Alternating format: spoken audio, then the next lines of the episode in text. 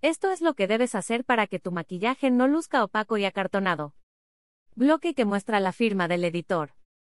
Un buen maquillaje es aquel en el que se consigue un acabado perfecto mientras que la piel luce hidratada y con un brillo natural. Para esto, debe existir una preparación de la piel con productos especializados en su cuidado.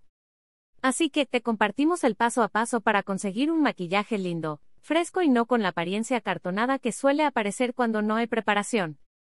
Limpiar.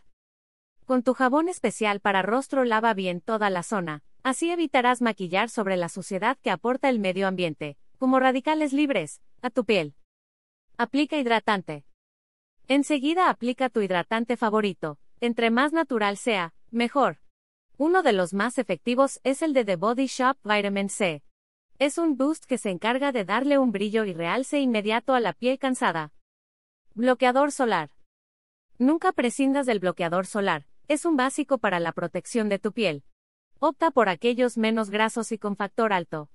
Recuerda que la piel del rostro es sumamente sensible, por ello necesitas protegerlo aún más. Este de Garnier Skin Active Express Aclara es una gran opción. Base ligera. El truco está en la hidratación previa y la base que utilices. Te recomendamos una de consistencia ligera y sin efecto mate. Si bien este elimina brillos que parecieran grasosos, también le da un toque acartonado a la piel. Estas son algunas recomendaciones que evitará el terrible efecto de acartonamiento en tu maquillaje. ¿Cuáles otros tips te han funcionado a ti? Aclaración.